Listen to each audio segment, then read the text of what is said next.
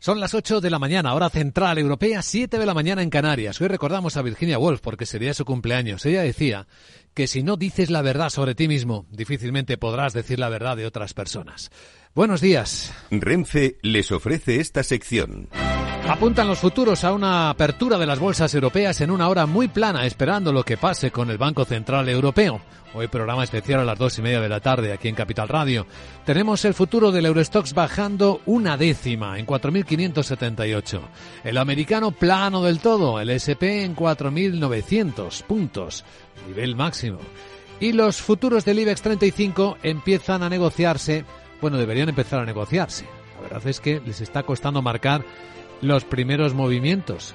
Bueno, pues mientras los esperamos, puedo ir adelantando que ha repuntado ligeramente el precio de la energía, del petróleo en particular, las tormentas en Estados Unidos, en torno a una diferencia muy pequeña. Bueno, tenemos ya el futuro del IBEX. A ver, subida, no, bajada de 11 puntos, es una décima de recorte en 9.985.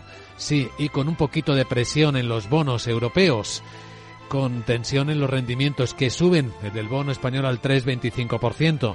Pero fíjense que los tipos de interés de referencia están en Europa en el 4,5% y hoy nos espera que los toque Christine Lagarde, aunque ya veremos cómo mueven las expectativas del mercado. Un mercado en el que tenemos entre los protagonistas del día y en medio de las tensiones geoestratégicas que enseguida vamos a analizar con nuestro invitado capital. Va a acompañarnos enseguida José Antonio Gurpegui, que es director del Instituto Franklin de la Universidad de Alcalá de Henares. Bueno, pues tenemos la historia de Tesla. Reconoció que no eran las cifras que podía mostrar las que esperaba el mercado y que este año 2024 no viene demasiado bien porque la competencia china es brutal. De hecho, una frase demoledora habla de otra demolición. Dice lo más que si no se establecen barreras comerciales, prácticamente los fabricantes chinos van a demoler a la mayoría de las empresas del mundo. Son extremadamente buenos, reconocía Elon Musk. Bueno, pues eh, su Tesla, una de sus compañías, viene cayendo en el mercado fuera de hora un 6%. Ese es otro de los protagonistas. Hablaremos de todo ello y también del no diálogo social, porque hoy el Ministerio de Trabajo en España propone a los agentes sociales la rebaja del horario laboral. Pues lo comentaremos en la gran tertulia de la economía que también en unos minutos empezamos aquí en Capital Radio con Ramón Tamames, con Juan José Rubio y con Rubén García Quismondo.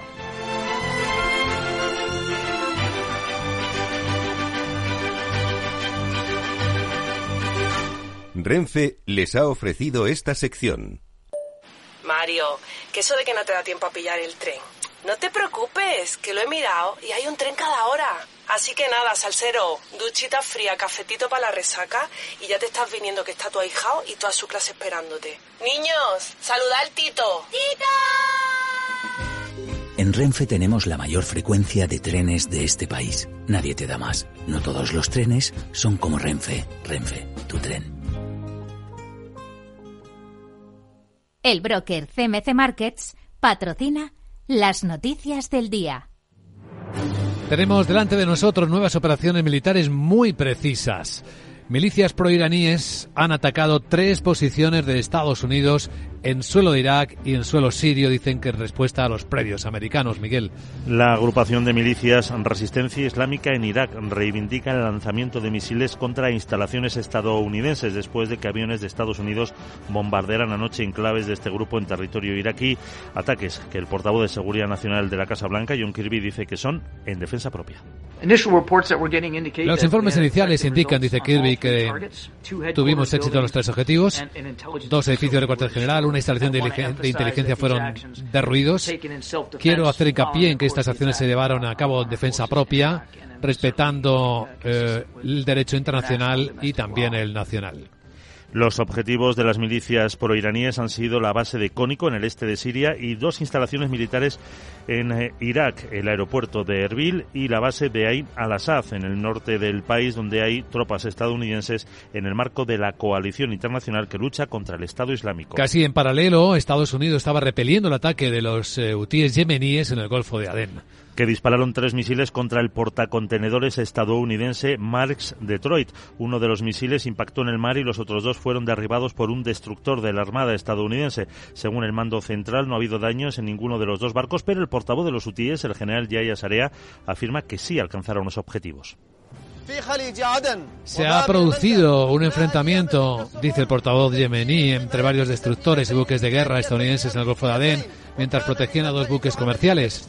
El resultado del enfrentamiento fue el siguiente. Un impacto directo sobre un buque estadounidense lo que obligó a los dos buques comerciales a retirarse y a varios de nuestros misiles balísticos sí lograron alcanzar sus objetivos a pesar de los intentos de los buques de guerra por interceptarlos.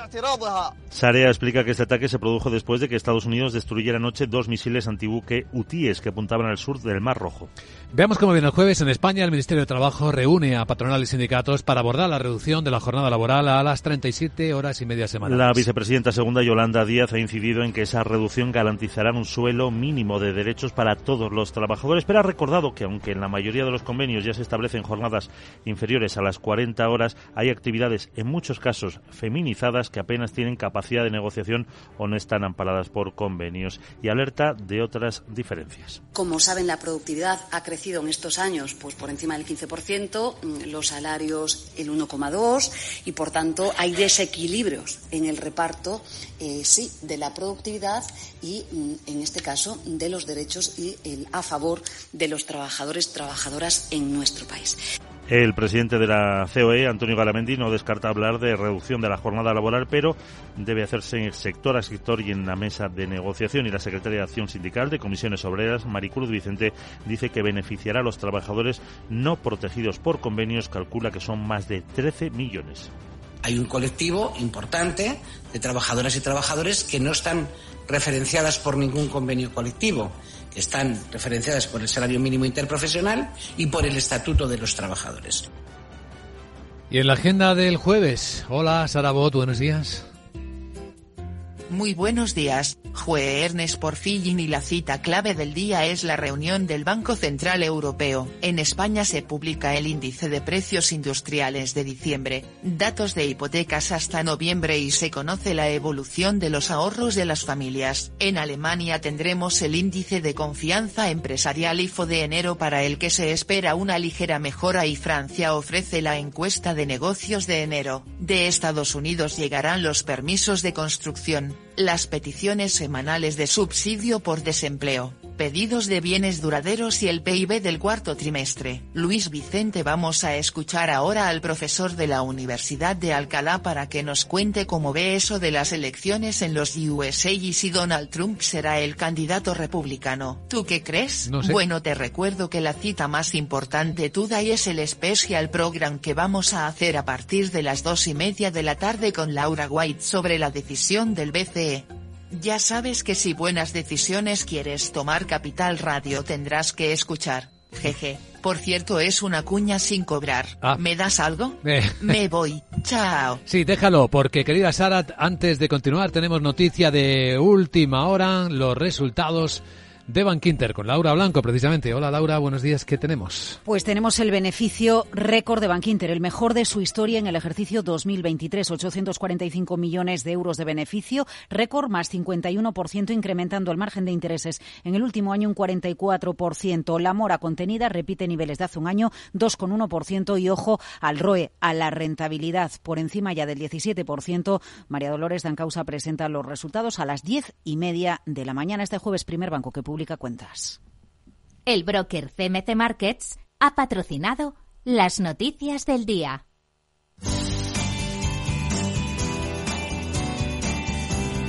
Veamos cómo está el tráfico en conexión con la DGT. Patricia Arriaga, buenos días. ¿Qué tal? Muy buenos días. Pues a esta hora precaución por un accidente en Ciudad Real, en la A4 en Santa Cruz de Modela, que obliga a interrumpir el tráfico en sentido Córdoba. Van a encontrar desvío debidamente señalizado, pero también por accidentes retenciones de 3 kilómetros en Guipúzcoa, en la A15, en la zona de Hernani, en sentido Donostia y en Málaga, en la NA20, ya en la zona de Guadalmar, en dirección Málaga Norte. Retenciones además en todas las entradas a Madrid, pero lo más complicado hasta ahora está en el acceso por la A3 en Vallecas y el A42 en Fuenlabrada por avería en Barcelona muy congestionada la entrada por la C58 en Sardañola y también retenciones en Murcia y la A30 en Aljucer en dirección Cartagena.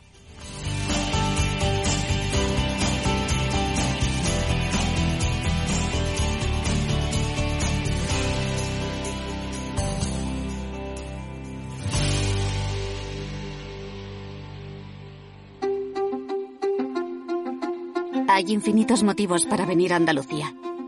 Pero hay uno que siempre hace volver. Tomás y Pablo y Susana y Rocío. Porque ellos, ellas, todos y todas las profesionales que cada día dan lo mejor con una sonrisa, son la luz de Andalucía. Vienen por Andalucía. Por ti, vuelven. Consejería de Turismo, Cultura y Deporte. Junta de Andalucía. ¿Qué es ir más allá?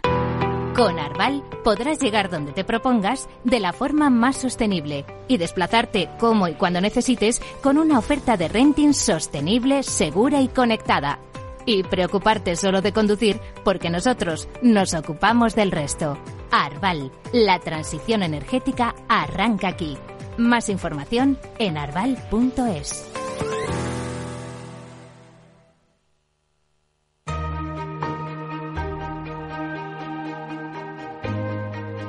La entrevista capital.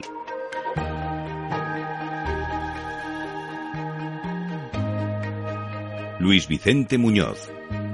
Y ahora análisis geoestratégico en Capital Radio con el foco puesto eh, en Estados Unidos. Parece que se están abriendo muchos frentes. En los conflictos, ¿están escalando o no? En la economía, en el año electoral, todo al mismo tiempo está sucediendo.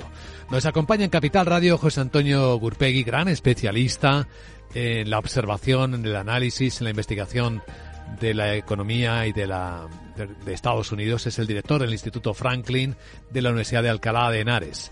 Don José Antonio, ¿qué tal? Muy buenos días. Hola, muy buenos días. Sí queda esa impresión, ¿verdad? Que a Estados Unidos se le están abriendo muchos frentes simultáneamente. Ahora también con los conflictos muy puntuales en Irak, en Siria, donde está cruzándose fuego con las milicias proiraníes.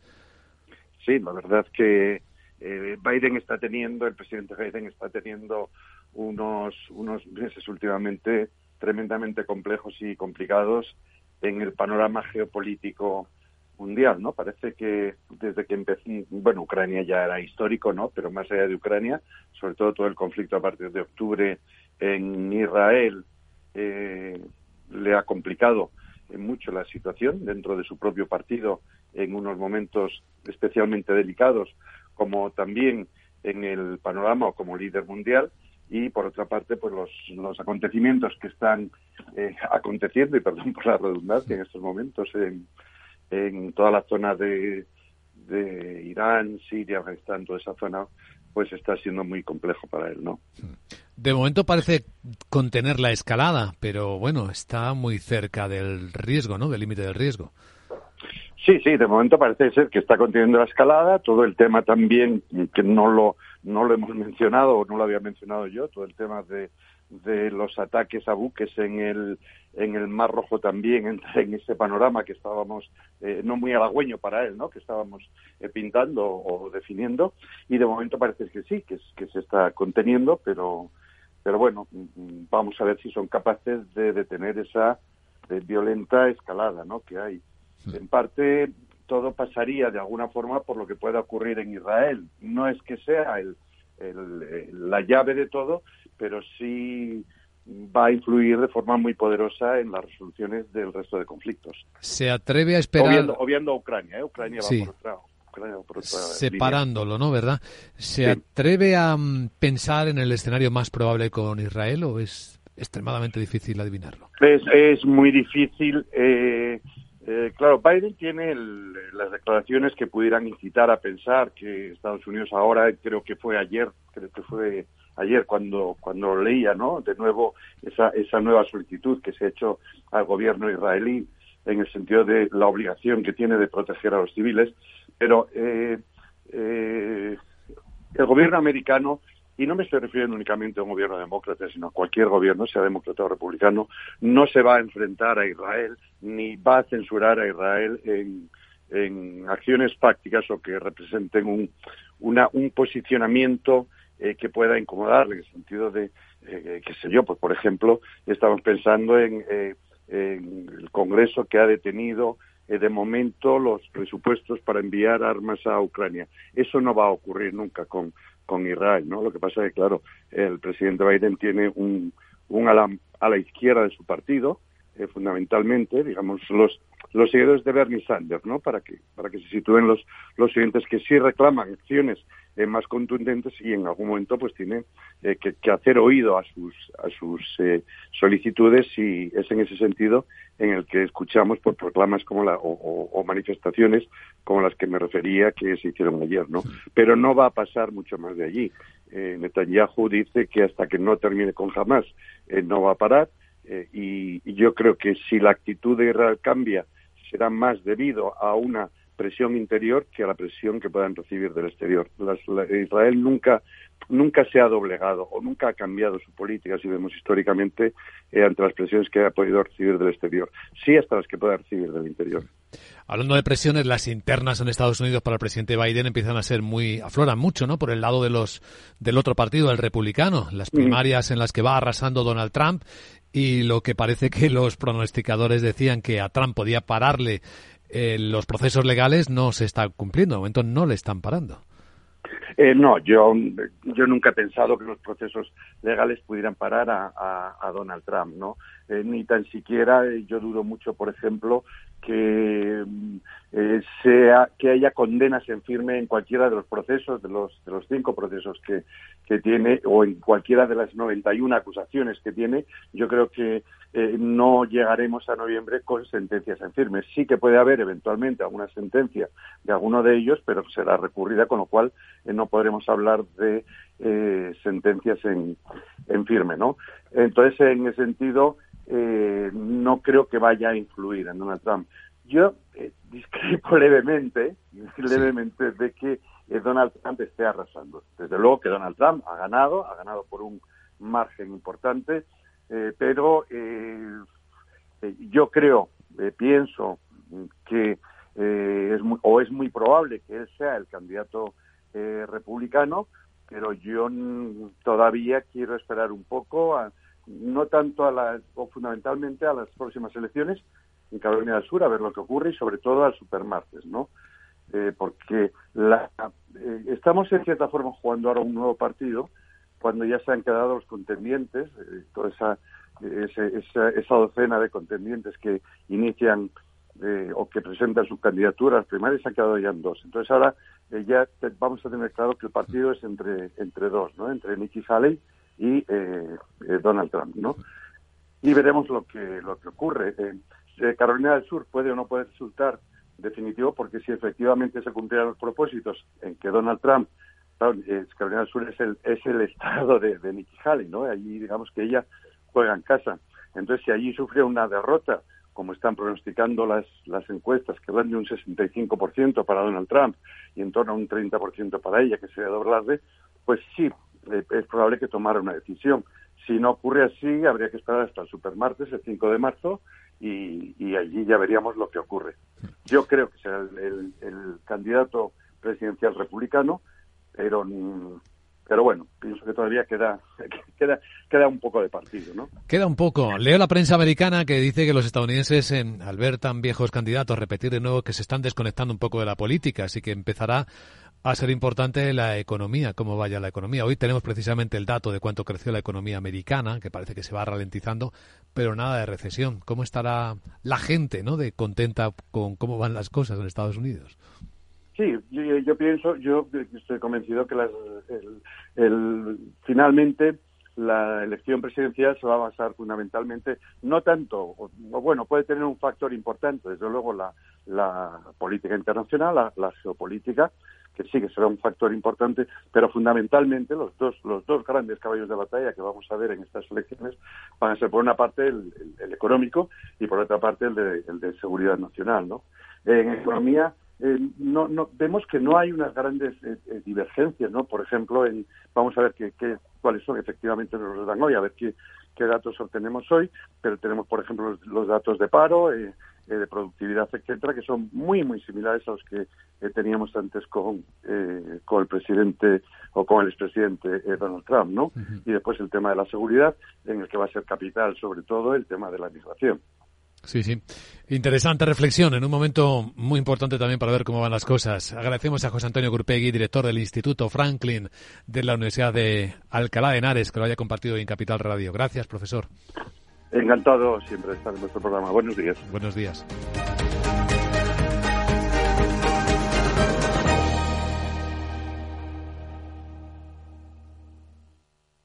Ya está aquí la gran guía de la vivienda de expansión, una guía útil para saber dónde es más rentable comprar piso. Acceda a este completo análisis del precio de la vivienda en las principales ciudades españolas. Descubra si es buen momento para comprar y qué rentabilidad puede obtener con el alquiler. Sepa cómo conseguir las mejores hipotecas y conozca los impuestos que hay que pagar. Este fin de semana la gran guía de la vivienda gratis con expansión.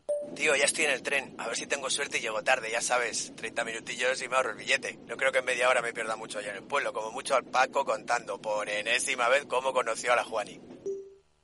Con el compromiso Renfe de puntualidad, si tu tren AVE se retrasa más de 15 minutos, te devolvemos el 50% y el 100% si se retrasa más de 30. Normal que alguno prefiera llegar tarde. Nadie te da más. No todos los trenes son como Renfe. Renfe, tu tren.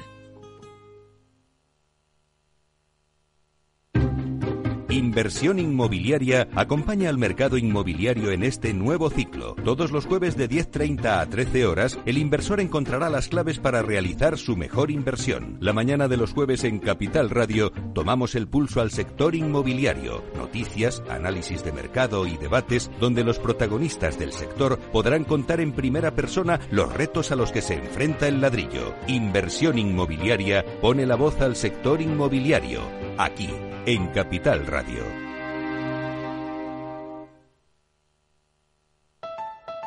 Escucha cada jueves, a partir de las 11 de la noche, en Líderes Globales, las entrevistas que Raúl Castro nos trae desde Florida. Personas inspiradoras de habla hispana que han destacado en sus actividades más allá de nuestras fronteras y que nos dejan sus enseñanzas y aprendizajes desde el punto de vista más personal. Líderes Globales, con Raúl Castro en Capital Radio.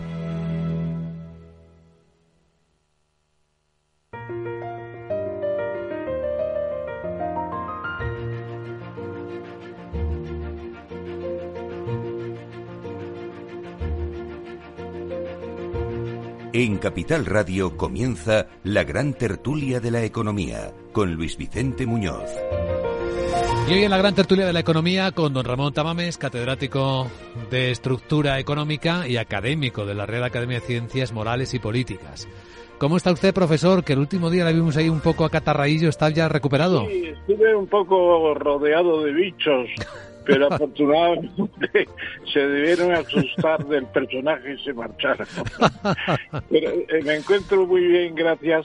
Además, en un día importante para la economía española, como es el punto culminante de Fitur, que es la primera feria de turismo del mundo ya y que tiene una importancia decisiva en un país donde el turismo llega casi al 14% del PIB. Formidable buenas perspectivas y necesarios cambios. Podemos hablar de eso, don Luis Vicente. De lo que ustedes quieran, que consideren que es importante y relevante para que para compartir con nuestros oyentes. Con Rubén García Quismondo, que es socio director de Cuábala, abogados y economistas. ¿Qué tal, Rubén? Bien, muy bien. Alegra, me alegro mucho, Ramón, de que los bichos huyeran de tu presencia. que sigan haciéndolo y que te tengamos muchísimo tiempo. Bien, todo bien. Muchas todo gracias. Sí, muchas gracias. Siempre me acuerdo siempre me acuerdo del pueblo de Toledo que se llama así de Exacto. Sí, sí. Oye, pues no es muy agraciado, pobrecillo los de Quimondo, ¿eh? Pero vamos, no, te preocupes. a mí me gusta el pueblo, me gusta ese Juan José Rubio es catedrático de Hacienda Pública y exdirector del Instituto de Estudios Fiscales. ¿Qué tal, profesor? Pues unirme a los buenos deseos de don Ramón. De que los bichos huyan de, nosotros. Los, los, pequeños y los grandes, ¿eh? Sí, señor. sí, señor. y por vale, alusiones, pues que Quismondo es un pueblo muy bonito, ¿eh? Bueno, me alegro. Oye, me alegro que os lo ¿eh? parezca. Castilla-La Mancha lo es. Eh. Quismondo dentro de los pueblos de Castilla-La Mancha está muy bien. Vamos a decir que es un pueblo que está muy bien.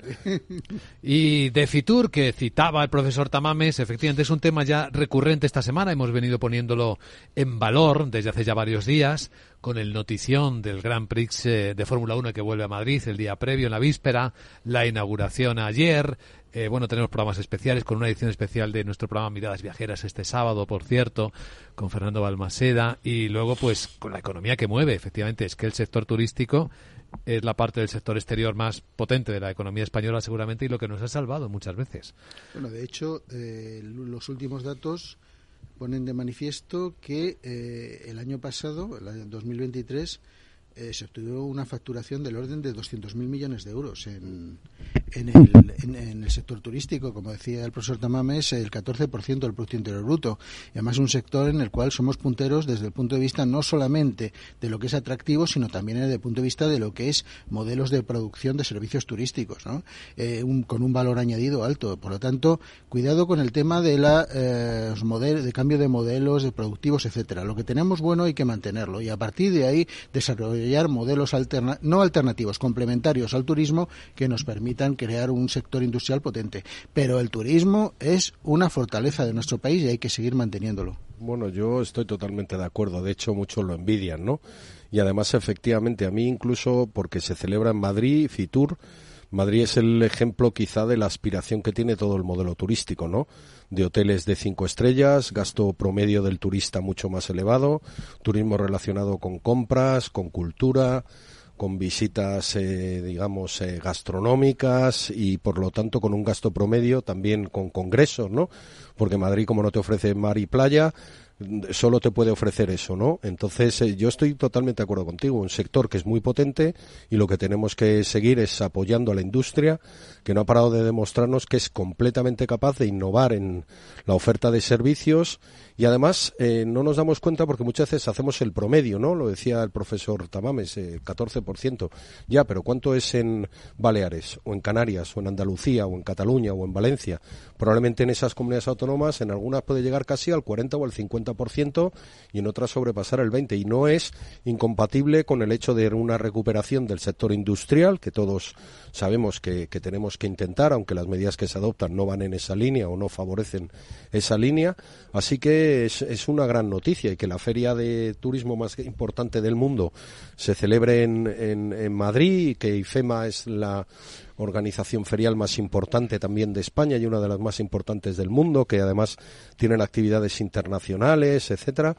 Todo eso son, son muy buenas noticias y lo que hay que hacer es facilitarles, no subiéndoles el salario mínimo, no reduciendo la jornada, no subiendo ¿eh? los impuestos. Rubén, ahí vamos ahora. Un minuto de, de, paciencia, que sé que tiene muchas ganas. Bueno, creo que todos tenemos muchas ganas de abordar ese tema y lo vamos a hacer a continuación. Pero por cerrar el capítulo, eh, Fitur, eh, profesor Tamame, su reflexión, ¿qué, le, ¿qué quiere decir? Pues que ya no somos un país de camareros. Es decir, esa idea de que el turismo nos va a convertir a todos en camareros, hay que desecharla. Vamos a tener especialistas de todo, especialistas en, sensaciones musicales. Por ejemplo, Madrid, 13 musicales en pantalla. Madrid, objeto de turismo con el, triple museo eh, de la, del Paseo del Prado, eh, junto a la Thyssen Moderniza, el triángulo. junto a a la reina Sofía. Es, un, es un espacio único en el mundo también. Y luego los palacios reales de torno a Madrid es una afición también formidable. Yo creo que talento, centros de enseñanza de especialidades y diversificación del sector. Calidad, mucha calidad y eso es la garantía de la permanencia. Sí, tiene toda la razón el profesor Tamames. ¿eh? Madrid es la tercera ciudad del mundo en musicales, por ejemplo. Sí, tercera, después de Londres, Nueva York. Sí, no lo puede ser por el inglés. Si no sería probablemente de las primeras. Bueno, es de las primeras, pero podría ser la primera, ¿no?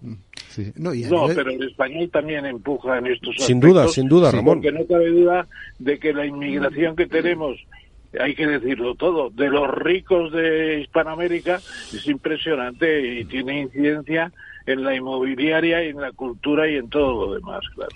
No, y además se ha profesionalizado mucho lo que es el servicio en el sector turístico. Bueno, ahora mismo las universidades, eh, casi todas ellas, y sobre todo en las zonas que ha citado Rubén, están ofertando grados y máster en turismo de forma bastante eh, solvente. Y a partir de ahí, incluso también grados en, en temas culinarios, etcétera. o sea, que, que, se está profesionalizando en el buen sentido el sector y desde esa perspectiva yo creo que es un atractivo más eh, de España como destino de calidad en el, en el, eh, en el mundo turístico. es un país que puede ofrecer enormes y grandes experiencias turísticas, las gastronómicas, excelentes, niveles de, excelencia. Sí, sí, sí, sí. Las de viajes, las de naturaleza, turismo y naturaleza, y las artísticas, efectivamente. Y algo, y algo que le gustará a don Ramón, el tema del vino, eh, que realmente en nuestro territorio el tema de la enología se está desarrollando y se están haciendo unos vinos excelentes. Sí, totalmente. Sí, señor. Y yo diría también que el turismo de naturaleza tiene que experimentar también un fuerte crecimiento selectivo, ¿eh? Hmm. de calidad. Ahí sí que no se pueden admitir eh, baraturas que lleven a la destrucción de verdaderos ejemplos de sitios naturales únicos. Por ejemplo, la compra de, de los pinares belgas del Paular por 20 millones de euros eh, 2.000 hectáreas, formidable. ¿Qué se va a hacer ahí? Pues ahí hay que hacer algo, un centro de estudios del pino silvestre, por ejemplo, que es el mejor que tenemos, el de Balsaí. Bueno, pues un centro de experimentación formidable y cosas así. Y si vamos a gastarnos el dinero en, en, eh, en el Parque Nacional de Doñana, prepararlo para visitas que no conduzcan a su deterioro.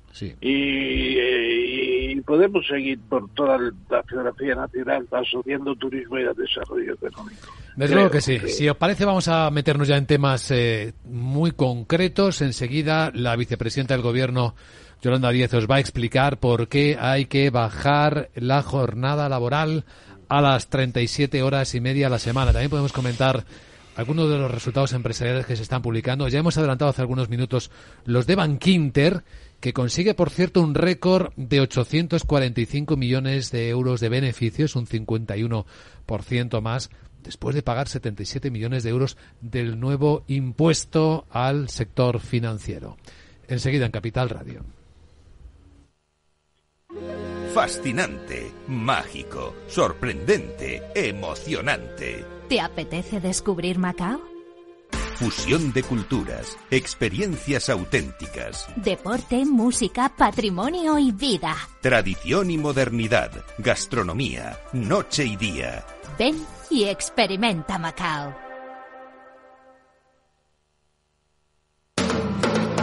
Capital Radio. Diez años contigo.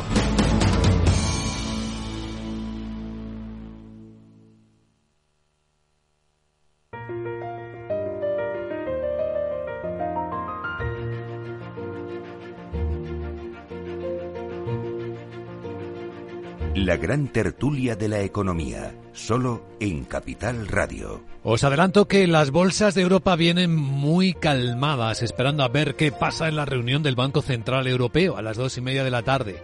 Hay un programa especial aquí en Capital Radio que va a dirigir Laura Blanco y que va a tener importantes invitados para leer los labios de Cristina Lagarde, presidenta del Banco Central Europeo. Juan Ignacio Crespo, David Cano, Manuel Hidalgo y Javier Ferrer. De momento, ¿qué tenemos? Las bolsas muy planas, el futuro del IBEX está en 9.990, tal cual quedó. El futuro del Eurostox igual de plano y el americano sube una décima al SP. Está en 4.902, donde hay algo de presiones en los bonos, claro. Era de esperar. El rendimiento, las rentabilidades de los bonos están tirando hacia arriba, los precios hacia abajo. El bono a 10 años está en el 3,26%. ¿Recuerdan cuando en diciembre estuvo por debajo del 3%? Bueno, lo estoy viendo en las pantallas de XTV.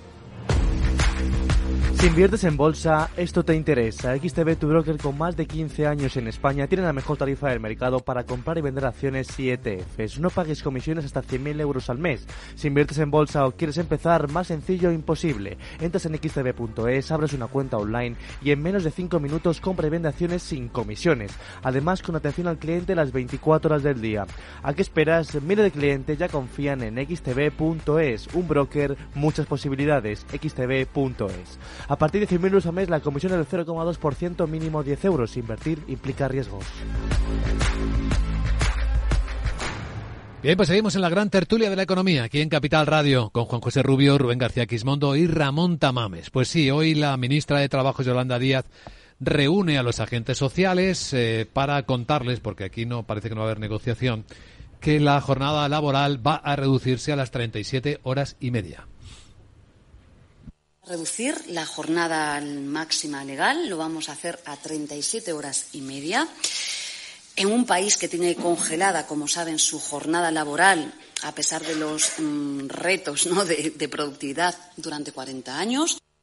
Como saben, la productividad ha crecido en estos años pues, por encima del 15%, mm, los salarios el 1,2% y, por tanto, hay desequilibrios en el reparto, eh, sí, de la productividad y, mm, en este caso, de los derechos y el, a favor de los trabajadores trabajadoras en nuestro país. Bueno, a ver si me ayudan ustedes a encontrar ese libro donde lee la vicepresidenta. Sí, sí, porque eso de los datos no, lo maneja, eh, hace, eh, no sé, exposición de datos que realmente no sé de dónde salen. Simplemente no son verdad. No, no, es que España ha perdido productividad desde el año 2000 de forma masiva. O sea, es el país que más productividad ha perdido y además eh, en temas de, renta per cápita real estamos en una situación eh, de hemos perdido hasta seis posiciones respecto a lo que era la renta per cápita del año 2004-2005. O sea que realmente estamos mal. Pero el problema de todo esto.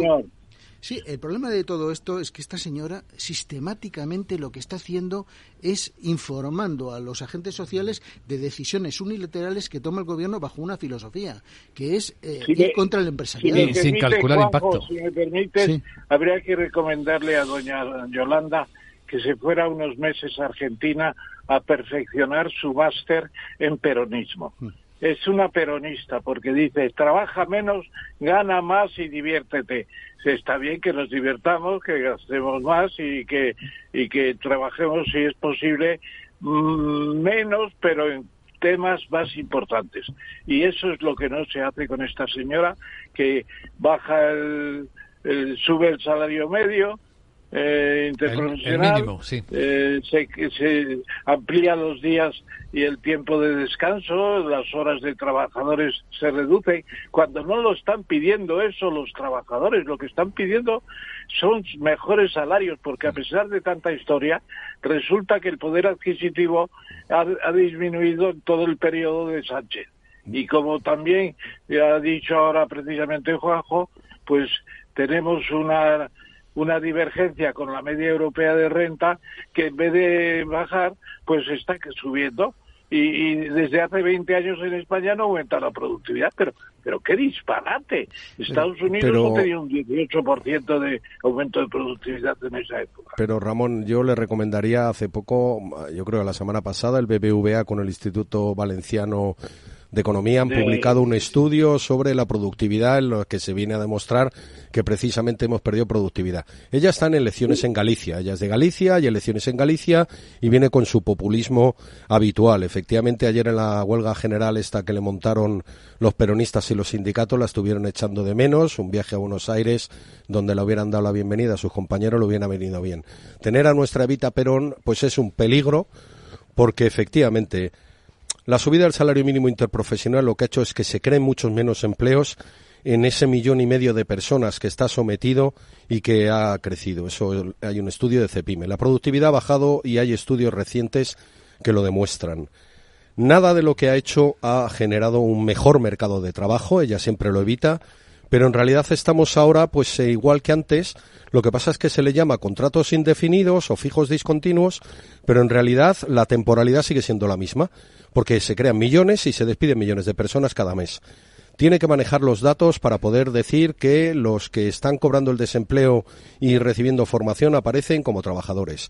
Que los fijos discontinuos en realidad también aparecen como trabajadores aunque no estén trabajando que las cotizaciones a la seguridad social, a pesar de que a lo mejor uno cotice dos, que le sube eh, la economía sumergida como consecuencia de las medidas que toma y de la desaparición de empresas. Todos los datos son lo contrario de lo que ella dice, pero los ideólogos populistas, como es su caso, pues están siempre en campaña electoral. Ella realmente, el despacho ese que tenía, em, supongo que a base de los clientes que le enviaba, pues su padre, aquel secretario de comisiones obreras de allí, de la zona, pues lo cerró Se ha olvidado, no ha sido nunca empresaria y no tiene ni idea de, ni de economía, ni de empresa, ni de nada. Yo recuerdo cuando explicaba lo que era un ERTE aquello durante la pandemia me impactó porque yo pensé que era un abogado y por lo tanto sabría lo que era un expediente de regulación temporal de empleo y no lo sabía.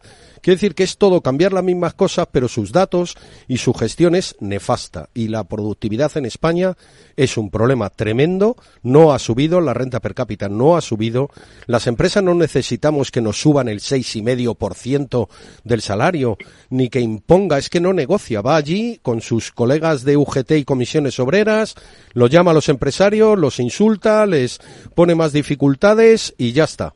Eso es lo que hace. No, va más allá incluso que las propias propuestas sindicales en numerosas ocasiones, y esta es una de ellas. Bueno, es que ella es una sindicalista. Y anima debates como el de los altos salarios de los ejecutivos, al que, por cierto, se ha referido el presidente de la CNMU, Rodrigo Buenaventura. Pueden escuchar la respuesta a una pregunta que le han hecho nuestros colegas del diario Expansión. La cuestión de, de la remuneración adecuada es siempre muy subjetiva. A mí personalmente siempre me ha llamado más la atención los salarios de algunos futbolistas que la de algunos ejecutivos, pero debe ser porque yo no soy muy futbolero.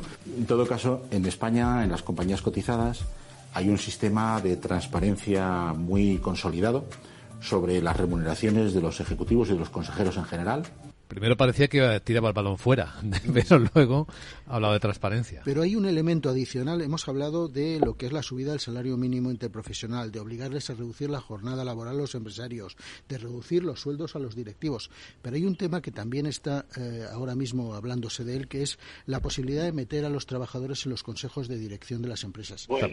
y, esto puede plantear problemas fue serios. decisión del camarada eh, Velasco, el mismo que introdujo la, es cierto, la seguridad social en España en el año 43 en pleno franquismo, y se puede decir que estamos ante una situación nueva, porque las disparates que han dicho los empresarios, Sánchez ahora se está acercando a los empresarios.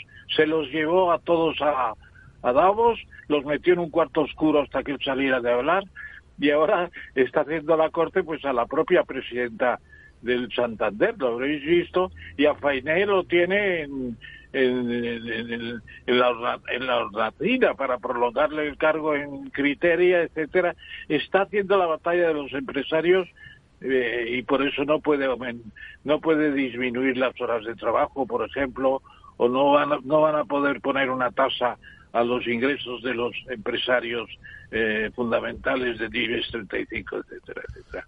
Es interesante ver cómo Sánchez va ocupando territorios. Pero yo creo que es que el daño no se le causa a la Caixa, a Iberdrola o a todas esas multinacionales españolas que nos enorgullecen.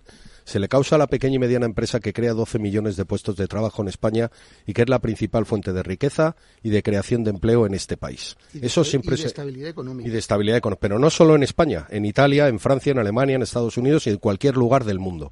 El daño se le causa a esas empresas que como son miles de ellas, pues individualmente no son muy potentes. No se le causa a un oligopolio eléctrico, se le causa a un monopolio o oligopolio del transporte, etcétera. Eso no se le causa a esas empresas. Se le está causando a Manolo Martínez, que tiene 27 trabajadores y que cuatro de ellos les ha subido el salario mínimo. Ahora le quiere reducir la jornada. Le estás presionando con inspecciones de trabajo. Le suben los impuestos. Manipular los datos porque tu gestión desde hace ya prácticamente cinco años en el Ministerio de Trabajo realmente no ha bajado el desempleo.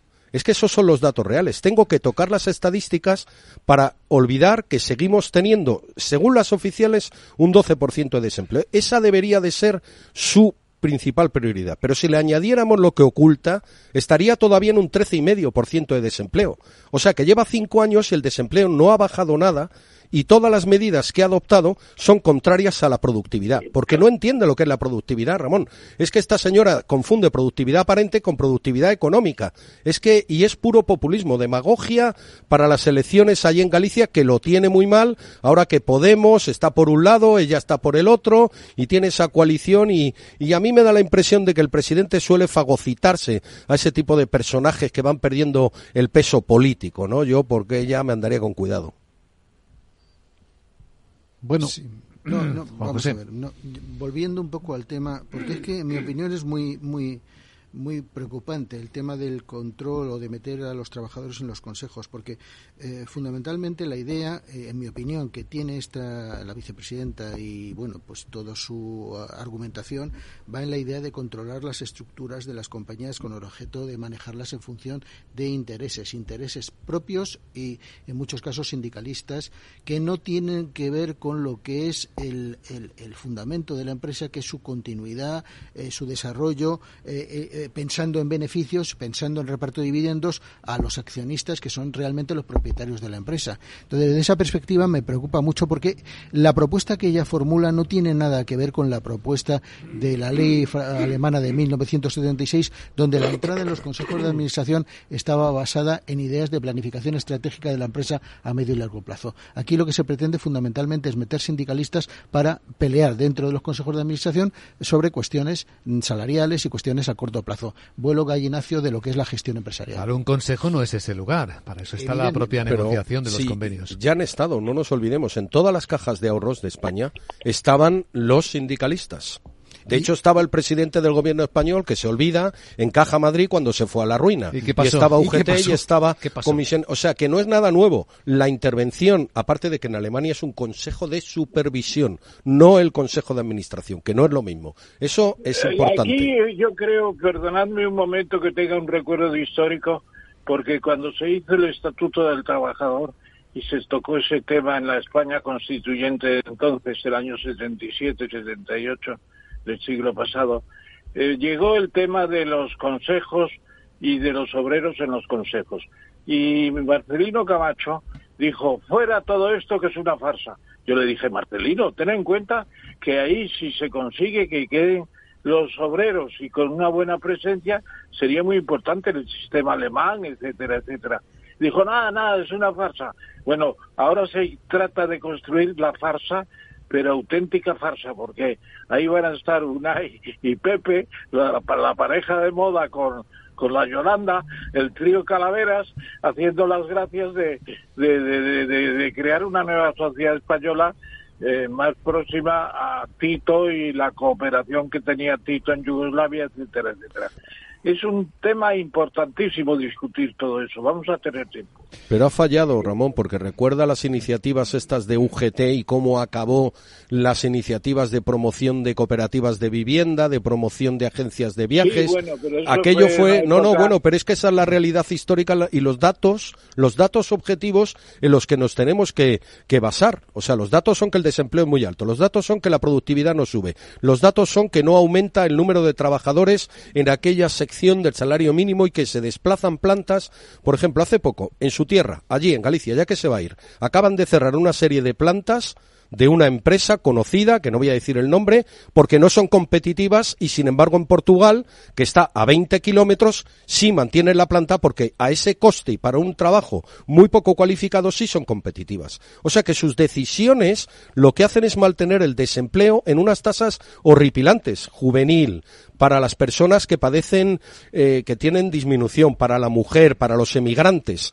Esa debería ser su trabajo y no andar eh, por ahí dando discursos ideológicos porque tiene muy malos resultados previstos en Galicia, hombre.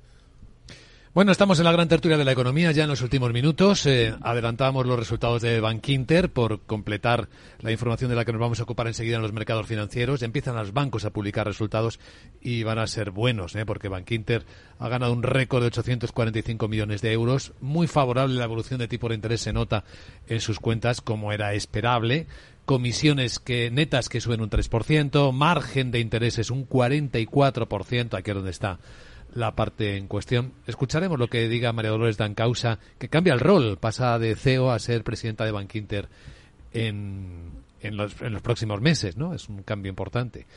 Y luego también hay otro cambio en la empresa española y queremos eh, felicitarnos por ello porque acaba de nombrar LIC, nuevo presidente de su consejo de administración, a una persona muy querida por nosotros que también ha aportado mucho a la historia de Capital Radio, como es Francisco Sánchez Rivas. Ya es oficial su nombramiento como presidente del Consejo de Administración, cosa que nos alegra a todos, espero, ¿no? Sí, sí, claro, claro. Exactamente. Por supuesto. Exactamente. Sí, sí. Bueno, y de los bancos, el pronóstico es que estarán viviendo ahora el mejor de sus momentos, a pesar del impuesto, que en el caso de Bankinter dice el extraordinario ha sido de 77 millones de euros. Bueno, mi Bank Inter siempre es un banco, yo tengo que felicitar a Dan Causa porque la gestión que hace es excelente. Es un banco pequeño, rentable, con un nicho de mercado, da gusto ver esos resultados. Lógicamente está muy influenciado por la subida de tipos de interés y bueno, eh, no da gusto ver ese impuesto que no se basa ni en beneficio ni en nada, sino simplemente en ejercer una actividad que no tiene mucho sentido y la verdad es que es bueno que las empresas españolas ganen dinero porque así pagan impuestos, contratan trabajadores, cotizan más a la seguridad social, son sanas. etcétera. Son sanas, no, no, son sanas, sostenibles y no tienen que pasar por reestructuraciones y por insolvencias, sino que crecen, invierten, etcétera. Y eso es lo que tenemos que fomentar, sean grandes, pequeñas o medianas. Y eso es lo que tiene que hacer un buen regulador, facilitar un mercado adecuado para que las empresas se desarrollen y no suba a la economía sumergida, que para eso le podemos dedicar otro día una tertulia a la economía sumergida. Dicho queda, Rubén García Quismondo, Juan José Rubio y Ramón Tamames en la gran tertulia de la economía. Os deseo un buen día. Igualmente, igualmente. igualmente.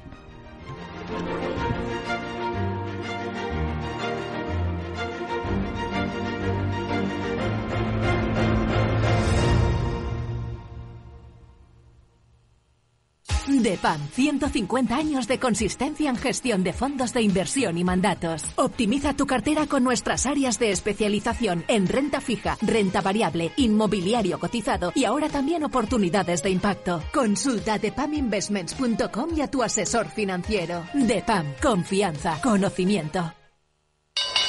¿Te interesa la bolsa? Compra y vende acciones o ETF sin comisiones hasta 100.000 euros al mes. ¿Has oído bien? Sin comisiones. Más de 550.000 clientes ya confían en XTB. Abre tu cuenta totalmente online. Un broker, muchas posibilidades. XTB.com. A partir de 100.000 euros al mes, comisión del 0,2%, mínimo 10 euros. Invertir implica riesgo.